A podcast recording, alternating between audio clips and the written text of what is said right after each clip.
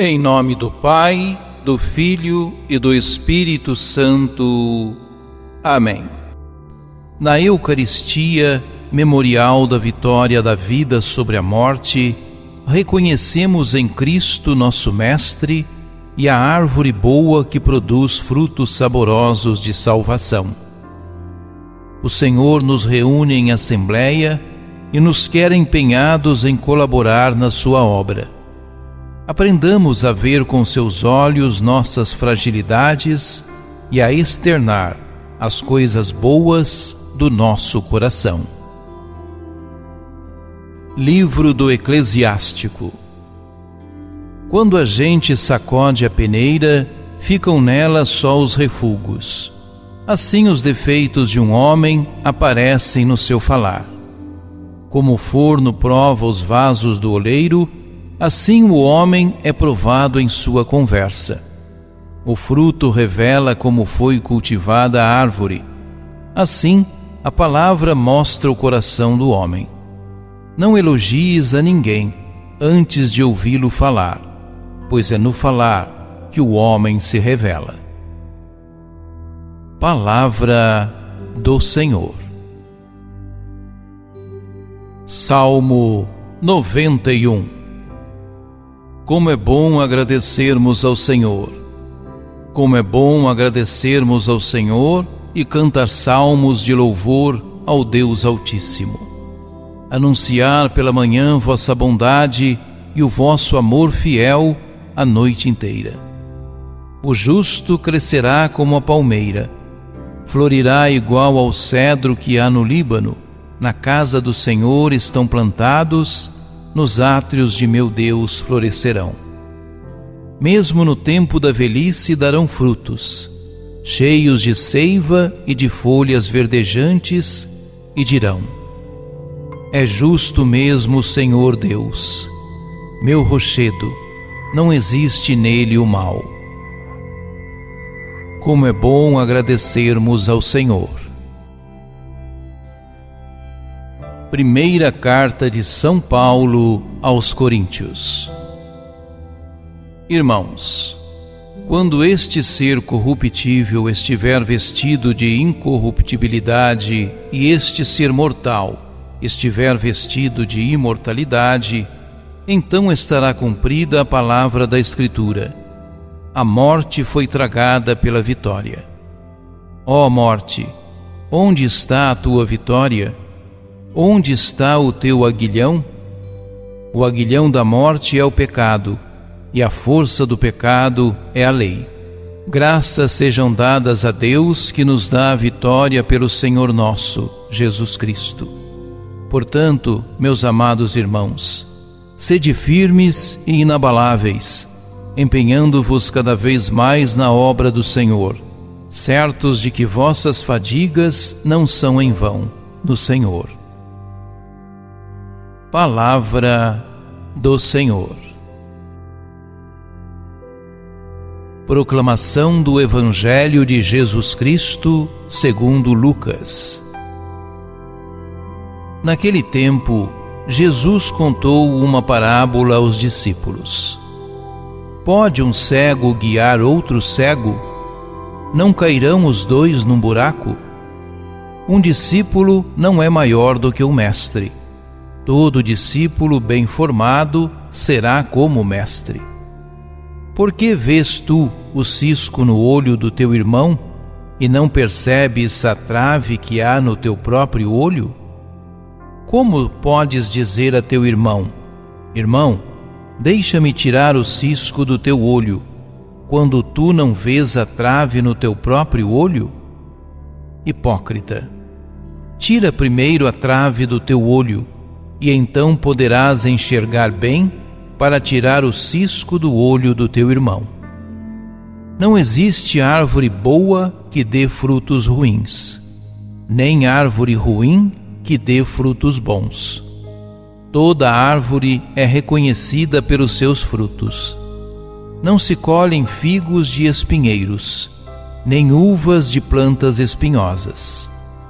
Um homem bom tira coisas boas do bom tesouro do seu coração.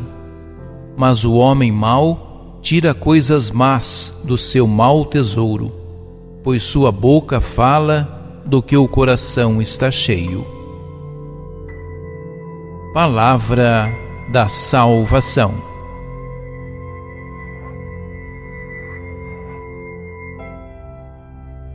O texto do Evangelho é a conclusão do discurso que Jesus dirige aos seus discípulos na planície.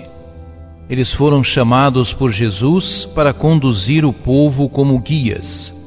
Por isso, não podem ser guias cegos, que não conhecem ou não reconhecem o caminho a seguir. Dito em um contexto de não julgar, o ensinamento de Jesus refere-se, em primeiro lugar, ao tipo de cegueira que impede que se enxerguem os próprios limites ou defeitos. Seus discípulos não podem agir como os falsos mestres ou profetas. O verbo guiar ou conduzir se aplicava às lideranças que serviam de guias para o povo. Aquele que se propõe como guia deve ter clara visão de como conduzir os outros a uma direção certa. Caso contrário, as implicações serão desastrosas, tanto para aquele que guia como para aqueles que são conduzidos por cegos. Um segundo tema da leitura diz respeito à atitude de julgar os outros. Na comunidade dos discípulos, não há lugar para aqueles que se fazem juízes dos irmãos e irmãs.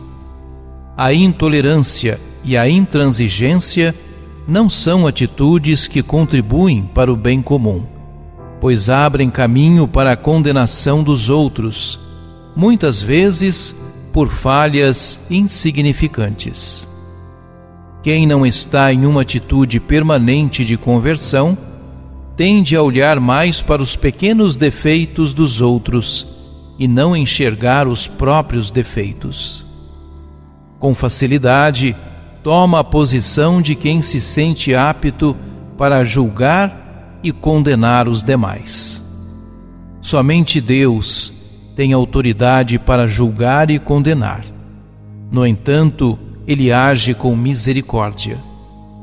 A bondade é apresentada como um tesouro. O evangelista Lucas faz uma ligação entre bondade e os bons frutos produzidos igualmente por boas árvores. O verdadeiro discípulo que segue Jesus na fidelidade produz bons frutos.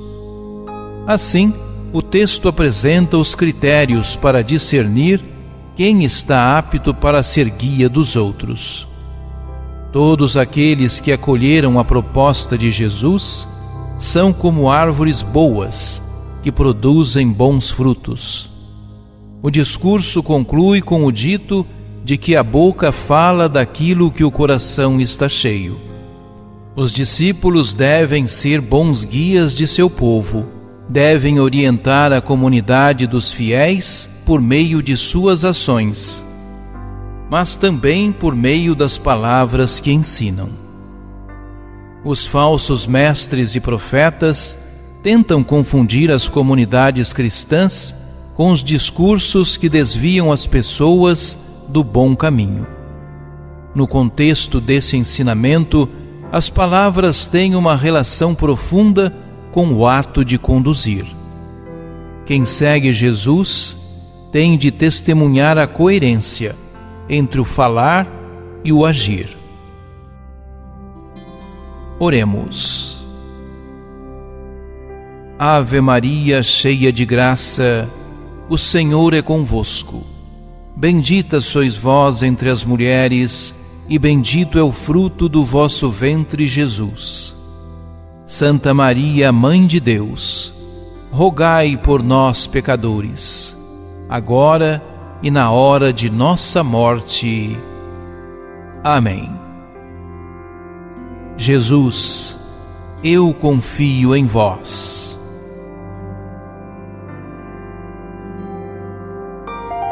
Ajude-nos a evangelizar. Se inscrevam em nosso canal, ativem o sininho dê o joinha em nossos vídeos e compartilhem a palavra de Deus.